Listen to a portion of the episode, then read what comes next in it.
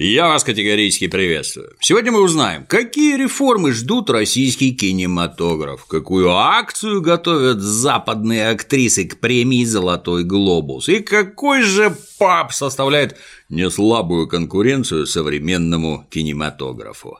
Но сперва, конечно, про самые популярные фильмы прошедшей недели. Видеорегистраторы Datacam – отличные видеорегистраторы.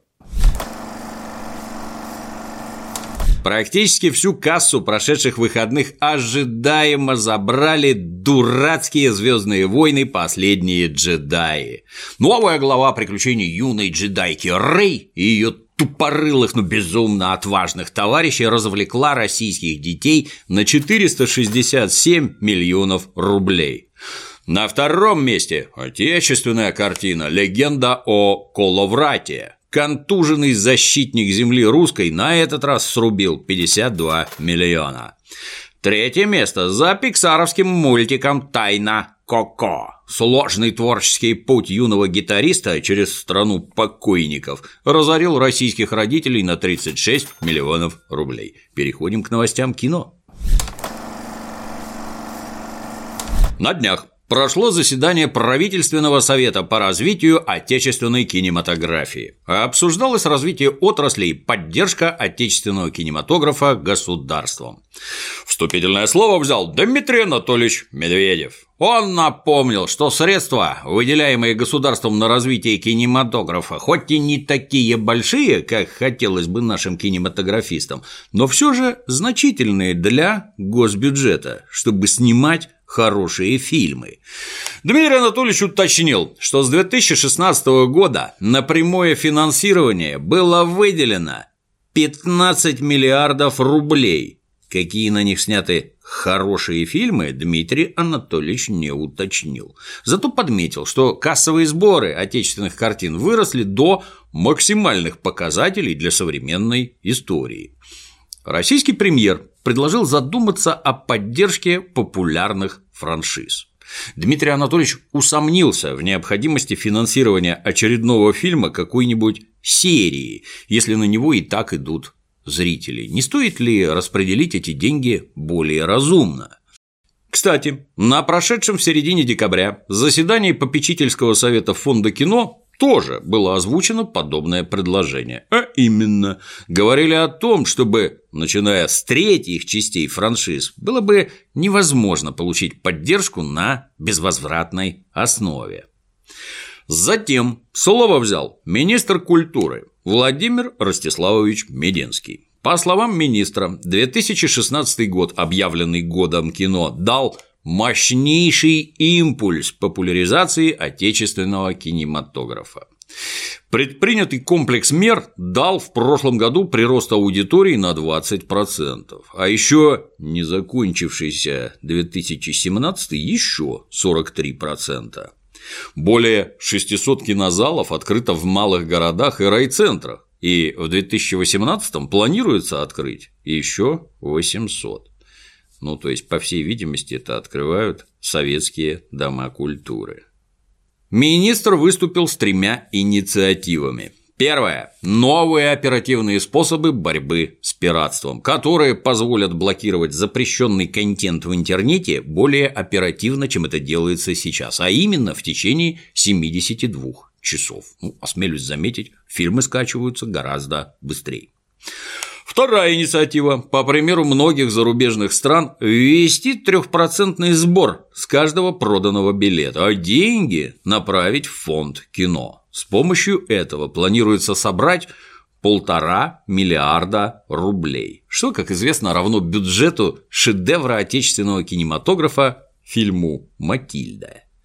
Кстати, на следующий день на заседании Совета по культуре и искусству президент Владимир Путин поддержал идею трехпроцентного сбора. Третья инициатива – запретить кинотеатрам ставить один фильм более чем на 35% сеансов. По словам министра, это разумная антимонопольная мера, принятая во многих странах. Оказывается, некоторые потерявшие стыд кинотеатры ставят под один фильм 50-60% сеансов. Например, идущие сейчас Звездные войны занимают половину сеансов страны. Владимир Ростиславович считает, что это монополия, ведущая к загниванию. По словам министра, конкурировать с ними невозможно, и они просто давят нас. Данная инициатива, разумеется, направлена строго на пользу зрителя. Ведь при ограничении в 35% сеансов у зрителя будет возможность выбирать минимум из трех фильмов. Ну, интересно, получается. Оказывается, отечественный зритель ходит на голливудское кино чаще, чем на российское, а виноват в этом надо понимать, неверно сверстанный репертуар кинотеатров. По совершенно неясным причинам не рассматривается ремесленный уровень. Ну, в тех же тупорылых звездных войнах от экрана натурально глаз не оторвать. Настолько круто сделана картинка. Ну, понятно, российское кино в настоящий момент не может себе позволить нарисовать качественную звезду смерти. Но как насчет фильмов без обилия компьютерной графики? Где отечественные мегаоператоры, готовые выдавать картинку мирового уровня? Где отечественные сценаристы, способные завернуть сюжет так, что зритель весь сеанс сидел бы как завороженный? Где отечественные режиссеры, талант которых позволял бы все это воплотить на экране, ну, где композиторы, сочиняющие замечательную музыку, которую зритель сразу после сеанса бежит покупать. В исторической перспективе все это у нас было буквально вчера. И было именно потому, что существовала система подготовки кадров, которая позволяла находить талантливых творцов по всей территории нашей гигантской страны. Почему никто не говорит об уровне профессионализма творцов? Почему никто не говорит о качестве конечного продукта? Вот говорят, налицо значительный прирост количества зрителей. Но прирост связан не только с качеством картины, но и с рекламой. Вот накал и уровень рекламы действительно за последние годы вырос радикально. Ну, видимо, перевели и прочитали пару американских учебников. Да и картинка серьезно ушла от уровня home видео, а вот содержание остается все тем же. Наблюдая известный интерес российского зрителя к фильмам исторической направленности, тут же наклепали пачку таковых и еще несколько на подходе. Ну, самый громкий это, конечно же, говновикинг, который был упомянут на заседании как пример коммерческого успеха. Деньги – это замечательно, но неужели никому не интересно, что думает насчет криво слепленного фильма зритель? Ну и про деньги горячиться не надо. Двух с половиной миллиардов рублей говновикинг и близко не собрал. А еще отечественные творцы недавно узнали, что российский народ, несмотря на бешеный накал антисоветизма, в большинстве своем все равно положительно относятся к советскому периоду и его эстетике. И вот мы уже видим ряд картин о подвигах предков. Фильм про советских хоккеистов «Легенда номер 17», фильмы про советских космонавтов, на подходе «Движение вверх» о советских баскетболистах. Это мы скоро узнаем из наших фильмов про войну о том, что победу над нацистской Германией одержала советская армия, у которой, о ужас, был верховный главнокомандующий.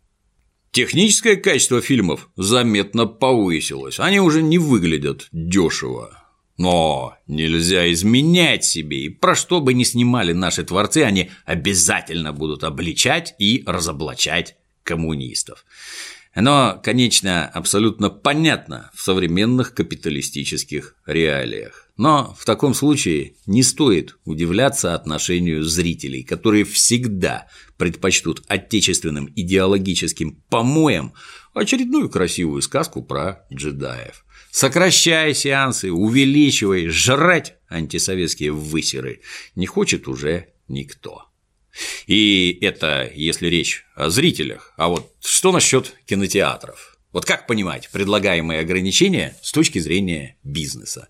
Что бы там кому ни казалось, кинотеатры не занимаются просветительской деятельностью. Кинотеатры зарабатывают деньги. Нетрудно догадаться, что бы сказали владельцы автосалонов, если бы количество продаваемых автомобилей одной марки не должно было бы превышать 35%. Вот, допустим, ты владелец кинотеатра из 10 залов. Задача твоя, как нетрудно догадаться, заработать как можно больше денег. И вот выходят очередные звездные войны, и ты их тут же ставишь в самый большой зал. Все билеты проданы, и ты тут же ставишь их в следующий по размеру зал. Опять все билеты проданы, и ты ставишь их уже в 5 залов, потом в 7 и дальше в 8. Фильмы в массы, деньги в кассы. Зрители валят валом, кассиры не успевают складировать деньги и бросают их на пол, после чего уборщицы заметают бабло в коробке от телевизоров шваброй. Это, кстати, реальная картина, если что. И вдруг поступает команда не более 35% сеансов. Это вообще о чем применительно к частному бизнесу? Это вообще как? Лишать частного предпринимателя возможности заработать. Вы, дорогие друзья, стройте свои кинотеатры, устанавливайте в них свои дорогие проекторы, вешайте дорогие экраны, устанавливайте удобные кресла по 1000 евро за штуку, а потом уже решаете, чего и сколько будете лично вы показывать в лично своих кинотеатрах. Иначе получается какой-то очень странный капитализм. В общем, можно уверенно сказать, что искусственное навязывание российской продукции не даст никаких существенных результатов. А вот существенные недостатки, наоборот, видны уже на стадии планирования. Ну а что касается значительного роста качества российских картин, то его ждать бессмысленно до тех пор, пока не будет выстроена система подготовки кадров. А для этого надо строить кино-ПТУ, кинотехникумы и киноинституты, в рамках которых будут готовить нормальные профессиональные кадры. Держать и не пущать нужных результатов не дает. Проверено. На днях объявили номинантов на премию «Золотой глобус». Больше всего номинаций получил фильм Гильермо Дель Торо «Форма воды», аж на 7 штук. По шесть номинаций урвали «Секретное досье», картина о публикации в американских газетах секретных материалов, проливающих свет на войну во Вьетнаме, плюс фильм Мартина Макдоне «Три билборда на границе Эббинга, Миссури». Еще в список номинантов попали «Величайший шоумен» с Хью Джекманом, «Дюнкерк», Нолана, «Ледяная стерва» с Марго Робби и «Горе-творец» Джеймса Франка – Среди претендентов на лучший иностранный фильм затесалась российская «Нелюбовь» Андрея Звягинцева. Об актерских номинациях поговорим после вручения, а пока расскажем, как западные актрисы решили подготовиться к премии. Голливудские дивы решили провести акцию протеста против сексуальных домогательств. Актрисы договорились прийти на церемонию в черных платьях. Гильдия киноактеров предоставила право объявлять и вручать призы только женщинам. Вручантки, как и номинантки, намерены облачиться в черное. Глобусы вручат только 7 января, а в стройных рядах протестующих уже пылают разногласия. Дело в том, что Мэрил Стрип жаждущая принять участие в акции, подверглась критике со стороны Роуз МакГоуэн, обвинившей в домогательствах Харви Вайнштейна. МакГоуэн выразила возмущение тем, что актрисы, подобные стрип, собираются примазаться к их протесту, в то время как сами не сделали никаких откровенных заявлений и вообще припеваючи жили и работали под руководством того же Вайнштейна. Мэрил не замедлила с ответом и сказала, что ее молчание обусловлено тем, что она ничего не знала о жутких преступлениях Харви, и лично ее Вайнштейн ни в какие номера отелей никогда не приглашал. Но это не значит, что она молча поощряет подобное. Мэрил предположила, что сотрудничество с ней было выгодным для Вайнштейна для поддержания авторитета, и он прикладывал массу усилий для того, чтобы скрыть от нее свои гнусные затеи. Не надо забывать, что в прогрессивных странах, где веками торжествуют закон и порядок, доказательства не сильно важны. Значительно важнее громкость, с которой выкрикнули обвинение. И можно не сомневаться, что это работает во все стороны. Поэтому неважно, что там пыталась объяснить Мэрил Стрип. Неприятный осадочек уже остался. Вот на днях группа толерантных граждан поставила перед ее домом плакат, на котором совместное фото Мэрил Стрип и Харви Вайнштейна, а внизу подпись «Она знала». Такой же плакат разместили неподалеку от киностудии «20 век Фокс», которая выпускает картину с ее участием. Очевидно, Мэрил Стрип – одна из немногих голливудских актрис, сумевших забраться на вершины голливудской славы благодаря собственному таланту, а не применяя по Харви Вайнштейну свою сексуальную привлекательность. Получается, невинно пострадавшие заходили с другой стороны, торгуя телом в обмен на славу. Получается, Оскары и деньги, полученные через постель Харви Вайнштейна, получены нечестно. Получается, лежа на спине и умело отсасывая, они украли Оскаров у действительно талантливых актрис, которые не бегают по номерам похотливых продюсеров. Ну а раз так, почему бы для начала не вернуть Оскаров, полученных с помощью половых актов и минетов? Почему бы не начать с себя?